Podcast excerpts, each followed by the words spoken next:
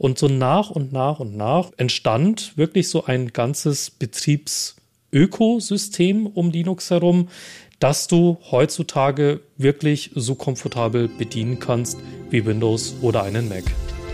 Computerwissen. Leicht verständliche Computertipps. Der Podcast. Herzlich willkommen zum Computerwissen Podcast. Ich bin Uli Harras und ich bin verbunden mit unserem Linux-Experten aus der Chefredaktion Kana Etem. Hallo Kana. Hallo Uli, freut mich, dass ich hier dabei sein darf. Und wir haben ja heute dein Spezialgebiet, nämlich Linux. Endlich, ja. Da habe ich mich schon besonders auf diese Sendung gefreut. Genau. Ich steige ganz steil ein mit der kurzen Entstehungsgeschichte, wenn du es unter zwei Stunden hinkriegst. Gerne. Da gebe ich mir jetzt mal Mühe. Okay. Ja, wie ist denn Linux entstanden? Beziehungsweise das ist auch so ein bisschen die Geschichte der Betriebssysteme. Klar, heute kennt jeder hm. Windows und yeah. jeder wird auch mal einen Apple Store gesehen haben. Insofern werden auch die Macs den meisten ein Begriff sein. Und Linux ist so das dritte größte Betriebssystem. Und yeah. diese Betriebssysteme existieren so heute als Trio, beziehungsweise als meistgenutzte Betriebssysteme. Das geht bis zurück auf die 60er oder ich sag jetzt mal, fangen wir mal bei, bei den 70ern an. Da war Echt? das noch alles wilder Westen. Da ja. gab es ein Unternehmen, das hat sein eigenes Betriebssystem entwickelt. Dann gab es Unternehmen Nummer zwei, das hat sein eigenes Betriebssystem entwickelt. Die haben das alle für sich so gemacht und ja. meistens waren das auch die amerikanischen Unternehmen. Die haben dann so ihre Betriebssysteme entwickelt, zuerst für den eigenen Gebrauch, dann vielleicht so ein bisschen lizenziert. Und damit wurde ja auch Geld verdient, wenn man das an andere Firmen lizenzieren konnte. Ja. Da hat einer dann in den 80ern gesagt, das war aus der Firma ATT. Das kennt vielleicht der ein oder andere, weil das in den USA ein großer Mobilfunkanbieter ist. Wollte gerade sagen, Telefon, ja. Genau, die entwickeln auch äh, Computersysteme. Mhm. Und da hat ein ehemaliger ATT-Mitarbeiter gesagt, äh, der heißt Richard Stallman, nee, mir ist das alles zu kommerziell.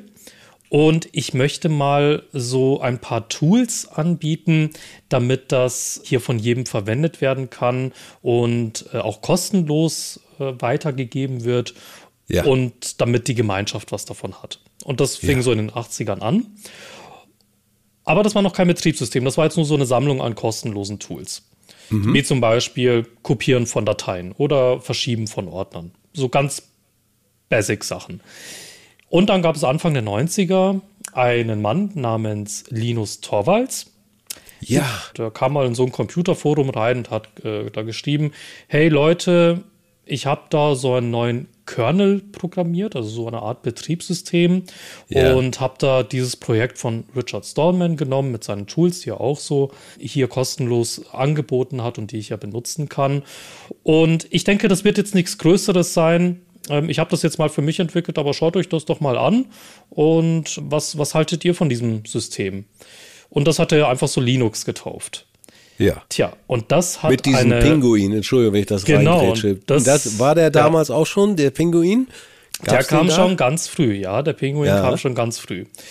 Das hat tatsächlich eine Welle losgeschlagen, weil so viele davon begeistert waren. Und der Linus Torvalds war sich selber noch nicht mal bewusst, in was für eine Nische er da reingekommen ist, beziehungsweise ja. dass es so eine Nachfrage gab nach einem freien Betriebssystem, das im Kontext der 90er, im Kontext der 90er einfach zu bedienen war und ja. einfach von jedermann heruntergeladen und kopiert und weiterverbreitet und benutzt werden konnte, ohne dass man irgendwas dafür bezahlen muss. Damals in den ja. 90ern kam ja auch langsam so das Internet in Gang. War genau, noch was das, für Spezialisten. Das waren auch die, die Anfänge des waren Internets. Begeistert. Genau. Die waren absolut ja. begeistert, denn es war tatsächlich ein Betriebssystem, das absolut ebenbürtig war auch zu, na, Windows war es nicht, das hieß damals noch DOS. Also da war Microsoft ja. auch schon mit dabei. Aber es war durchaus ein sehr guter Konkurrent zu dem Betriebssystem damals von Microsoft. Und wie gesagt, im Kontext der 90er ähm, war das schon eine Revolution. Also damals Betriebssystem muss man, muss man sich so vorstellen, das waren ja nicht diese grafischen Benutzeroberflächen, wo du alles mit der Maus anklicken konntest, sondern das war alles weiße Schrift auf schwarzem Bildschirm und das war damals ein Betriebssystem und damit konnte Ist noch so ein bisschen vor meiner Zeit, weil ich bin erst mit, ich sag's mal, Windows 3.0, also als das so einigermaßen ins Laufen kam, da, da habe ich meinen ersten Computer aufgestellt. Genau. Also dann mit Maus und dann mit, äh, wo man jetzt mal ganz einfach sagen könnte, da hat ja Herr Gates so ein bisschen Herrn Jobs mit seinem Macintosh nachgeahmt. Genau. das ist wiederum ein Thema für eine andere Sendung, weil da, ja, ja, da geht es dann wiederum, wie, wie es mit dem Mac entstanden ist und wie das in der Beziehung zu Windows steht. Ähm, aber um bei Linux zu bleiben und das Ganze genau. dann jetzt äh, in das Jahr 2022 abzukürzen, da waren sehr viele davon begeistert. Da haben sich dann auch viele ehrenamtliche Programmierer ähm, dazu gefunden, haben dann gesagt, hey, Linux, das nehme ich jetzt mal, weil das ist ja so ein, ich sag jetzt mal so ein Kern, mhm. ähm, der die nötigen Treiber für den Computer bereitstellt. Und um den Kern herum kannst du dann weitere Applikationen bauen. Ja. Dann kommt so nach und nach äh, die Benutzeroberfläche. Dann kommt ja. so nach und nach die Unterstützung für die Maus. Dann kommt so nach und nach Unterstützung für Drucker. Und so nach und nach und nach über die Jahrzehnte jetzt mittlerweile entstand wirklich so ein ganzes Betriebsökosystem um Linux ja. herum, ja. dass du heutzutage wirklich so komfortabel bedienen kannst wie Windows oder einen Mac. Jetzt ist die nächste Frage, das gibt's, ich muss es immer wieder zwischendurch fragen, das ist völlig kostenfrei. Also da zahle ich keinen Cent für, ne? Oder ich meine, ich kann das unterstützen mit Spenden. Die sind gern gesehen und das ist ja auch eine sinnvolle Sache. Aber ansonsten keine Lizenzgebühren oder Programm- oder Softwaregebühren oder Abos oder dergleichen. Das ist auch wirklich das Tolle an Linux und den ganzen Betriebssystemen, die es mit dem Linux-Kern gibt. Nein, du bezahlst das, äh, tatsächlich nichts dafür. Du kannst jetzt auf eine Webseite gehen, wie zum Beispiel von Ubuntu Linux, mhm. kannst dir das heute herunterladen, auf einen USB-Stick kopieren und dann vom USB-Stick aus auf deinen Rechner installieren. Du kannst es nicht nur kostenlos verwenden, du kannst es auch beliebig weiter kopieren. Du, du kannst es weitergeben an Freunde, Bekannte, Familie. Mhm. Du kannst sagen, hey, hier, ich habe das tolle Linux hier entdeckt, benutze es doch auch mal.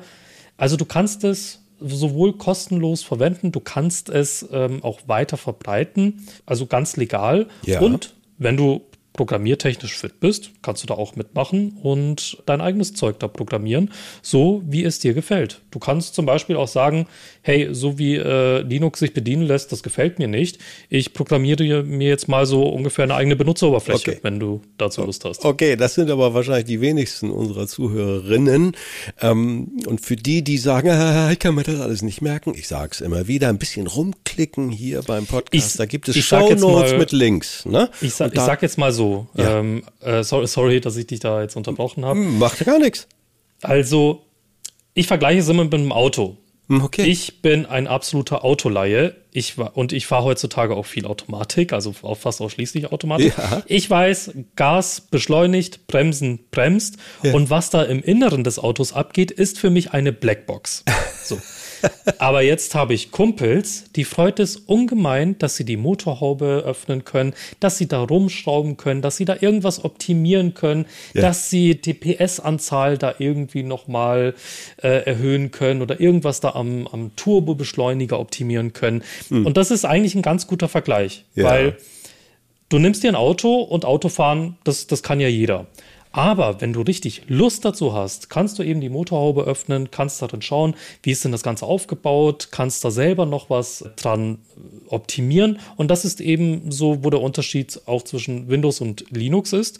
Äh, bei Windows oder bei Mac kannst du eben die Motorhaube nicht öffnen. Du musst ja. halt nehmen, was dir so, da so vorgesetzt wird. Aber bei Linux hast du eben auch die Möglichkeit, die Motorhaube zu öffnen und da in die Innereien zu schauen und, wenn du dich damit auskennst, auch selber noch weiter zu optimieren. Lieber Kana, das waren jetzt wunderbare zehn Minuten zur Einstimmung. Wen das so ein bisschen angefixt hat, der möge bitte die nächsten beiden Folgen hören, denn da gehen wir in die Details.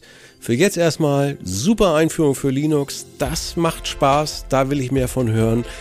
Kana, ich freue mich auf die nächste Folge. Tschüss. Bis dann. Ciao. Computerwissen. Leicht verständliche Computertipps. Der Podcast.